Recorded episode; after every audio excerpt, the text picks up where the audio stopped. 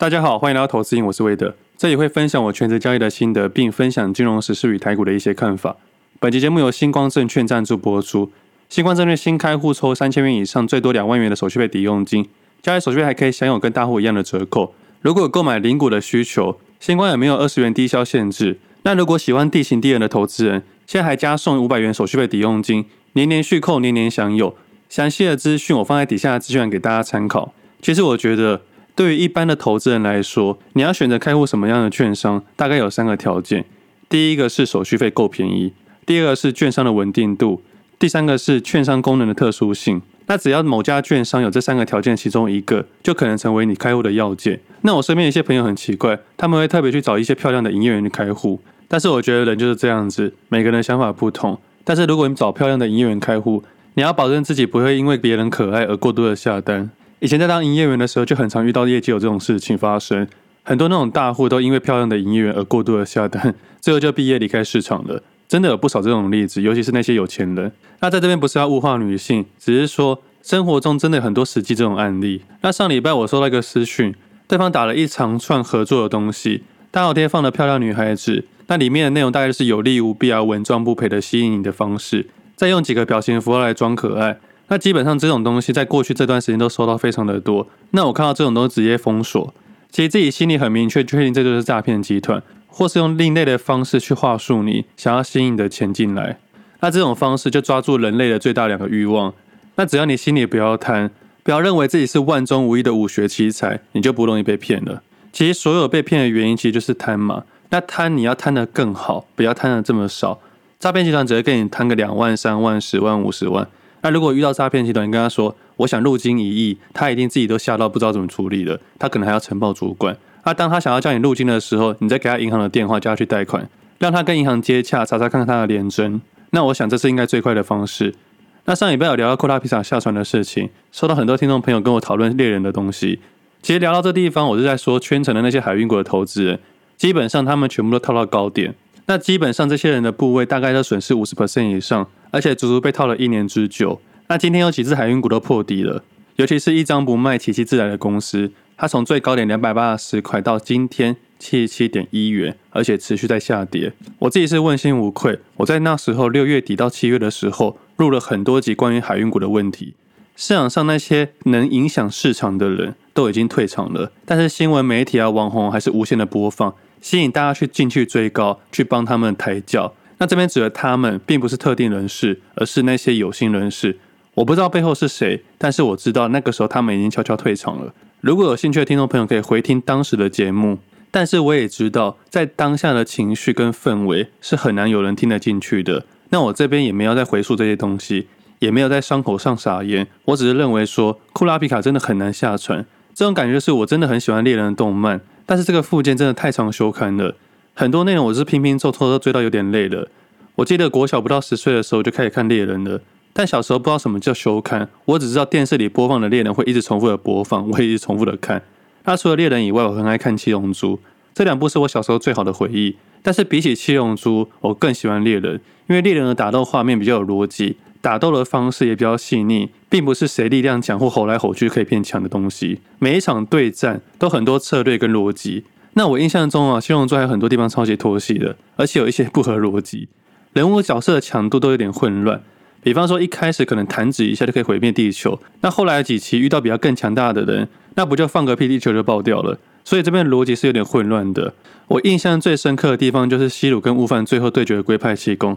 光是个龟派气功就演了超一个礼拜了，我记得他连续几个礼拜都在同一个画面，就两个在对战，这一部分就演了非常非常多集了。那这是我小时候的回忆了，那现在也没有看七龙珠了，但是我知道现在有七龙珠超，但这个地方我就没再看了。不过猎人倒是陆陆续续一直都在追，我觉得猎人的打斗画面比较有趣，但两部都还是很喜欢了。不过附件就像断断续续休刊复刊，我在想说等他画完继承篇再重新再看一遍。不过继承篇的部分真的很烧脑。我朋友前几天还跟我说，我们从小杰的年纪开始看猎人，看到现在他的小孩子都到小杰的年纪，我们还在看猎人。那猎人还没画完，库拉皮卡还没下船，而且光是继承篇的架构，我想应该还要画很久很久。所以我自己会等他画完之后，等到一个段落之后再一次把它看完。那听众朋友还有问我说，比较喜欢贪婪之岛还是遗忘篇？其实两个篇章我都蛮喜欢看的。那相较之下，我是更喜欢《贪婪之岛》，因为以我的理解啊，《贪婪之岛》比较是一个学习成长之路，我比较喜欢享受那种成长的过程。那蚁王篇的部分也很好看啦，只是人物角色太多，那个时候看的有点烧脑。那有听众推荐我看《进击的巨人》，我自己是还没有看过，但是我会把它列入未来要看的名单。不过我现在要找出这么长时间看动漫是比较难一点点，我可能会在今年的农历过年好好把这些东西看完吧。我记得自己小时候第一本看的漫画就《小叮当》，每天去我家楼下的漫画店去租《小叮当》来看。我还记得那时候租《小叮当》的时候，跳着集数去看的。比如说我今天租第一集，隔天租第五集，后天租第十集。我爸还很纳闷说：“你怎么看个漫画是跳着看的？那不是有连贯性呢？”那其实对于小叮当来说是没有差的，因为它是一篇一篇结束的。那我是直到国中的时候才开始看猎人。看猎人的原因是因为我那时候骨折住院，有一个礼拜时间躺在那边没事情做。我朋友是个漫画迷，他带了一箱的猎人给我看。我是从那个时候才认真看猎人的，在那之前啊，都是陆陆续续在店上面看的。那基本上我对漫画大概就这个程度，没有很专业的研究。最喜欢看的还是猎人的系列。那关于猎人的东西，大概就分享到这边。那今天的节目一开始先跟大家分享一下近期的交易市场，接下来回答一下 Q&A 的问题。那今天台股市场最多下跌四百三十五点，那这个部分应该算是可知的事实，因为上礼拜的夜盘台指期已经下跌三四百点了。那除了台指期的夜盘以外，道琼指数下跌一千点，S&P 五百下跌一百四十一点，大概三点三七 percent。纳斯达克下跌四百九十七点，下跌三点九四 percent。下跌最多是费半指数，下跌一百七十二点六二点，总共下跌五点八一 percent。那其中费半指数下跌幅度是比较大的，总共下跌五点八一 percent。所以今天一大早大家应该有意识到，今天应该是大跌。我先讲一下市场的反应，待会再聊一下鲍尔的说明。那其实今天下跌点在事前就应该要知道的。那如果是有比较紧凑的投资人，可以把思维拉到六月十号那一天的晚上。那天晚上，美国公布五月份的 CPI 为八点六 percent。那那天晚上，欧美的反应也是下跌很多，光是费半指数下跌三点六 percent，在六月十三号的下礼拜一，更是下跌了五点六一 percent。短短的两天之内，下跌快要十 percent 左右。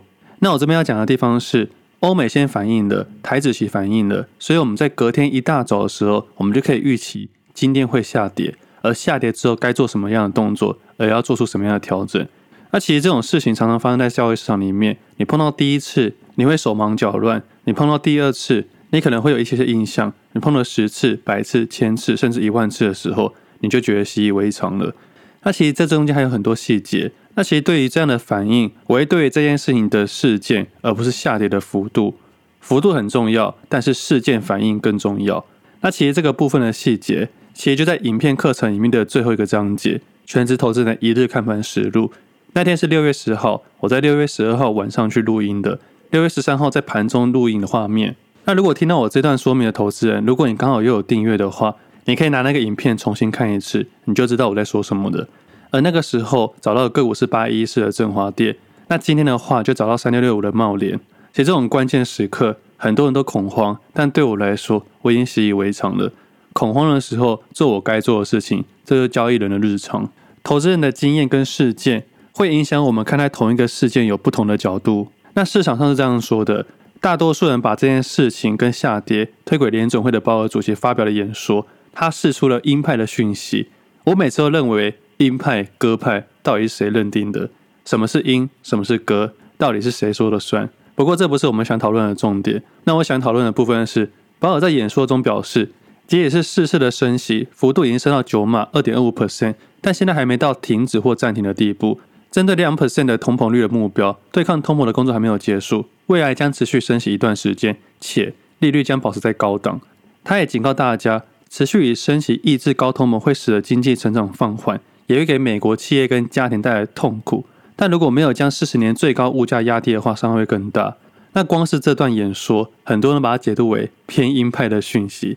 所以市场大部分人认定九月份的升息大概也是升三码以上。那这样解说之后，全国股市应声下跌。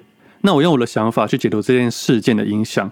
那先回头聊一下我上礼拜的节目上面聊到的“色即是空，空即是色”。那这段话有很多听众满头问号，也有很多人解释成奇奇怪怪的东西，也有人解释成色色的东西。那我解释一下，“色即是空”就是我认为国家多数的财报以及展望还是不明，甚至更差。以客观的价格走势来说，目前还是多数空头趋势。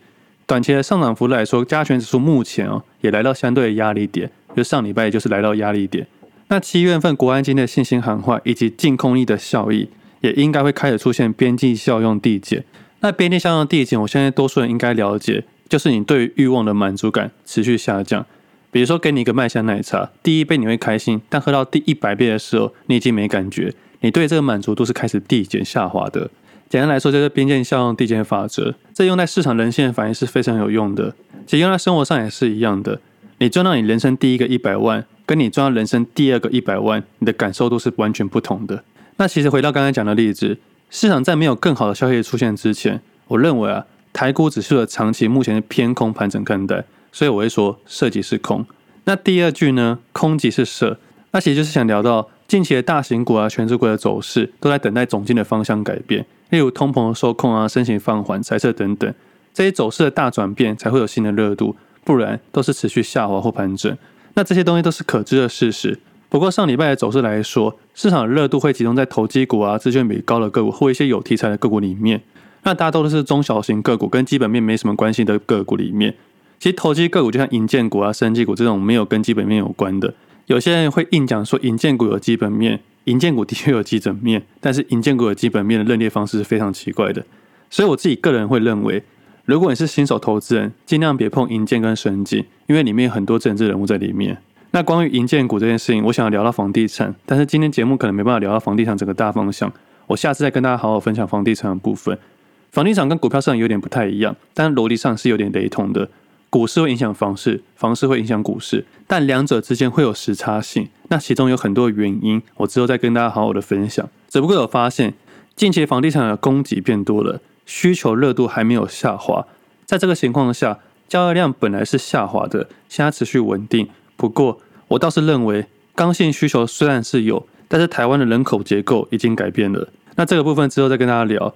那我刚刚还有聊到的，资券比比较高的个股，像前阵子行情很热的一五三九巨挺。以及二三六四的伦飞，这两只个股在一段时间都连续的涨停。那其实巨挺已经在前阵子因为除权息关于融券强制回补，有不少放空的投资人被强制离场了，但是几乎都补在最高点。所以我那个时候会认为，虽然国家整体来说是看空的，但是如果随意去融券放空的话，很容易空即是舍，因为小型股的融券比过高的话，很容易被轧空。所以我在那一篇文章跟上礼拜的节目都有分享到，这个感觉就是。目前大盘偏空，但是不敢任意做空。短线上操作也是以市场内的个股为主。目前的注意力会放到小型题材、传产、权值比高的个股身上。那短线上的想法就是适度的减码代替做空。虽然都是做出卖出的动作，但是减码比放空安全许多。那这些东西都是上礼拜的节目跟上礼拜二的 Facebook 上面分享到的。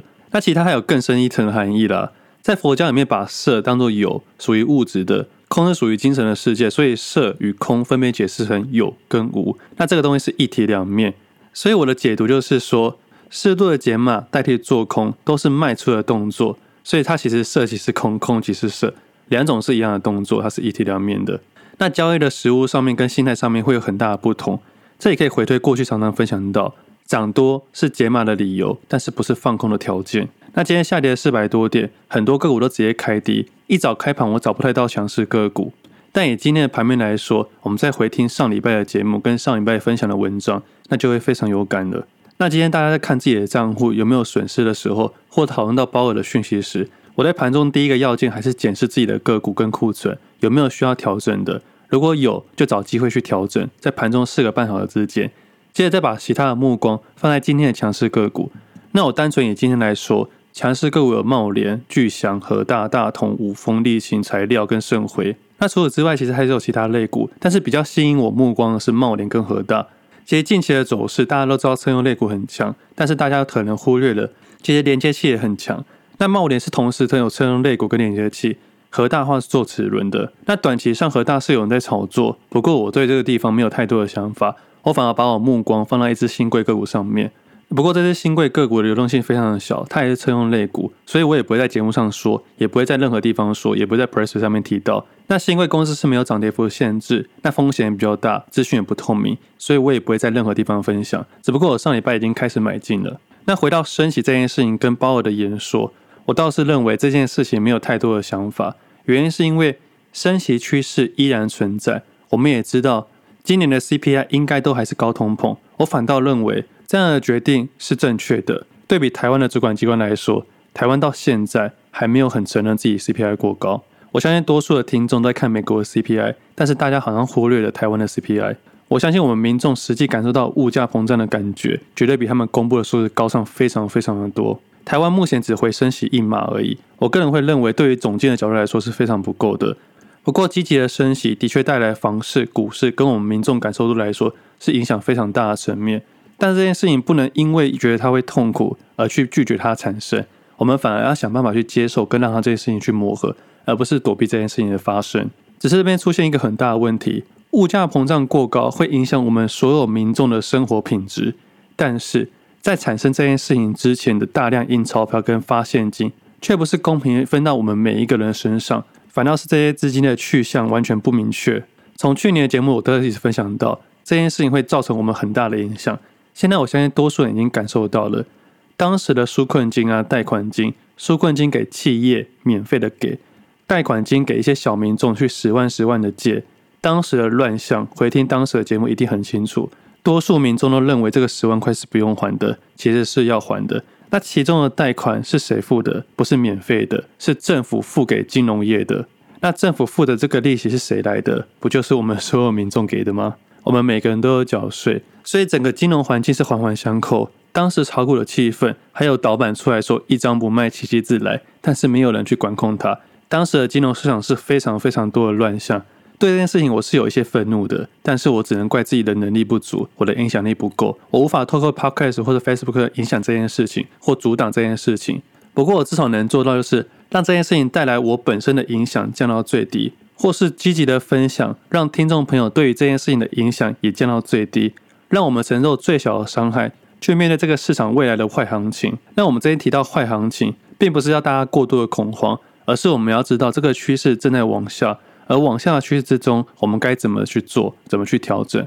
我相信现在很多人都去忽略一件事情，在上礼拜公布的景气灯号指标来到近年的新低，来到绿灯的二十四分。那我个人会认为，还没到蓝灯跟黄蓝灯，等到这个时候的时候，才是有可能转向的时候。那对于物价膨胀的影响还没有完全反映到各公司身上。那对于这些公司，我会尽量去避开，把我的短线资金尽量放在非科技股上面。但是短期间还是有一些公司是受益的。比如说收美金的公司较多的，很多公司是因为它只收美金，美金升值的情况下，他们的汇率收益会提高非常多，而灌到 EPS 里面。那这些公司可能就近几年的好行情，我们可以去关注一下。那其实巨艇啊、工具机类股也是其中的受惠个股。那刚才讲到景气灯号，其实在去年底的时候，我就写了一篇景气灯号的指标的分享，当时都认为热度过高，那可能会景气会下滑，之后要回到绿灯、蓝黄灯的机会是非常大的。当时就考虑到物价膨胀的问题，那现在回头看看，应该是非常有感的。那对于这次的下跌跟这次的调整，其实过去的三篇的 pressure 的长文里面都有提到，在八月十五号的文章季调整那一篇，那主要讲到我长期投资的配置，我降低了科技类股的持股，我在那个礼拜把我在今年三月配置的长期投资的个股全面去做一个调低的动作，我预期把这个多出来的现金挪离去下一次配置的个股身上。那下一次配置的长期投资个股，我预计会在今年底左右出现。那配置的个股里面，应该会是传产类股比较多。那这边用的应该是因为我还不知道接下来行情会怎么样，我没有去预测走势，我只是把可能发生的雏形一一列点好。到时候如果发生在 A、B、C、D、E 哪一个阶段的时候，我就做出那个阶段的动作。不过我会在这个时候已经设定好了。那接下来 Pressplay 的下一篇文章，循序渐进的回测，当时就把一些波段型的个股。去分享给大家要如何去处理，如何去调配。那订阅 Pressplay 的听众朋友应该有印象，上礼拜是分享以来第一次连续两天长文分享，因为我认为那个时机点跟那个切点是非常的重要，所以我其实在那个时候分享了两篇文章，总共加起来快要两万个字。那我现在对于分享这件事情，已经把我的心态做个转变，我的心态是我将好东西分享给好朋友的感觉。不管是用声音啊、文字或文章完整的分享，都是这种分享的概念。那我这边还是要强调，我并不是市场里面最优秀的人，但是我可以成为市场里面最理性、客观的投资人。我可以因为现在的状况做出调整、做出分享。即使我的资产大多数为个股，但我还是可以理性的看坏股票市场，但却不出清所有的持股，因为在有效的调整之下，的确有可能降低问题发生的程度。我接受它，且面对它。投资跟生活都是这样，没有过度的主观。尽量站在大家的立场跟大家的角度去分享，其实我在很后来才发现，也有 Podcast 节目上面提到一些交易的细节，有不少的听众是直接放空，不是交易上的放空，是精神上的放空。我因为这件事情懊恼了很久，所以改变了自己的分享方式，尽量站在不同的角度去分享，而不是以一个完全交易人的角度去分享。我记得有一期节目有讲到，以前会计课的时候，会计老师叫我上台解题，当我解题完之后，台下的同学问了很多的问题，我一时没办法回答出来。但是我在自己做解题的时候就可以。这时候我才发现，原来自己懂跟让别人懂要有两种不同的角度。所以现在我最常做到的就是，我尽量把我的交易跟我的分享串在一起。比如说七月五号那个时候最佳的买点，现在回头看看，不管是影片的分享跟当时市场的买点，都是一个最佳的买点。那上礼拜的节目里面，设即是空，空即是设。虽然有点抽象，但也是自己把投资跟分享串在一起。我每次分享都是当下决定的，当天市场给我什么样的灵感跟什么样的想法，我就做出什么样的分享，大概就是这个意思。那今天的分享大概分享到这里，那其实时间已经差不多了。不过我刚刚一开始说要分享 Q&A 的问题，那我还是在最后的部分回答 Q&A 的问题。那这次 Q&A 的问题主要是 IG 上限动的问题，那下礼拜针对 Podcast 底下留言回答问题。那接下来回答限动的问题。伟大除了分左右侧部位以外，还会存股吗？不卖的那种金融股或 ETF 零配息。我分左右侧的部位，主要是分享策略，其实也分享我存股跟价差的方式。我自己会存股，主要是左侧长期投资部位。我的配置组合里面的确有金融股，但是没有 ETF，因为台湾主动型 ETF 的期望值都偏低，保管费啊、管理费都比较高一点点。所以，与其去买别人的 ETF，不如自己组自己的 ETF。那下一个问题是，请问为什么是股息从股价扣的？还说要公司配钱给我们，讲的那么好听，但其实就是从股东的左手换右手。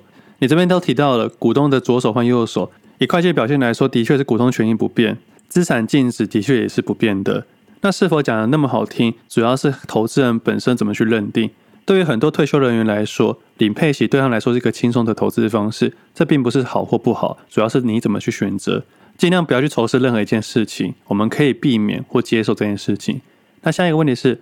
对于储蓄险的看法，其实对于储蓄险这件事情呢，它就是存钱的概念，它并不是任何投资商品，它也不是理财商品，它只能当做理财配置的其中一环，它就当做存钱用的。你可以当做它是一个存钱的概念，但千万把它比重放在最低。但如果你是高资产客户的话，储蓄险对你来说就有不一样的做法了。那下一个问题是，想请问入场本金至少多少钱比较好？一块钱可以入场，一百亿可以入场，就看你用什么心态去面对这个市场。这一年来整体赔得很挫折，要放弃股市去买定期定额零零五零，还是有什么方式改进？如果你对交易市场已经没有任何信心的话，如果要放弃股市去买定期定额零零五零，必须跟你讲一件事情：零零五零也是买股市啊，你不能说放弃股市去买零零五零，但你可以说你放弃主动选股去用被动投资，但是也并不表示买零零五零稳赚不赔，它还是有一定的策略、一定的逻辑跟一定的坚持。那下一个问题是？看完 CIS 的主力的思维，请问魏的大有试过这个方法吗？是否大赚小赔？那这本书我有看过，我给结论就好。实际上的难度非常的高，但它适用在任何一个市场。但是我记得它里面没有提到流动性的问题，但台股市场是非常多流动性的问题。你搞懂流动性，你就可能成为主力。想问你的本身生活纪律和安排为何？我基本上交易日的每天行程都差不多，早上大概固定时间六点起床去运动。运动完后冲个澡，准备看盘。看盘之前会把今天的资料都整理好。收盘之后会针对我自己想看的资讯去做一些整理跟研究。研究到什么时候不知道。有一次我研究下去，研究到晚上十二点都还没有吃东西。但是这就是因为对于一件事情的热情跟执着。其实对于梦想这件事情或人生的成就，不要去想说你要牺牲多少东西，而是去问自己，你对这件事情有多大的渴望。那如果研究资料到下午或晚上，如果有其他时间的话，我就可能去打球或写文章或者阅读东西。那再回答这个问题：爸爸六十岁无工作，存款收入两百万，我用其中七十万帮爸爸操作股票。有建议的方法可以帮爸爸滚出更多的退休金吗？实在很烦恼，感谢魏的。呃，最好的办法就是你不要动你爸的钱，你好好去赚钱，用你自己的能力赚出更多的钱，帮你爸爸养这个退休金。不要误以为赚钱很容易，赚钱其实是辛苦的，各行各业都一样。既然你爸爸已经没有收入了，那存款剩下两百万，不如把这钱好好的把它存起来，不要去过度妄想可以滚出更多的退休金。你怎么知道你的退休金滚进来还是滚出去？其实交易市场啊，最大的问题就是过度的期望跟过度的恐慌。如果投资人的情绪总是在这天平的两侧摇摆来摇摆去，那我相信最后这个情绪会让你离开交易市场。所以，投资人要在进场之前想好自己的策略逻辑，在任何一个时刻都控制好交易的风险。在心态上面，你的心态只要不要炸裂，炸裂的就是其他人。那今天的分享先到这里，我们下次见，拜拜。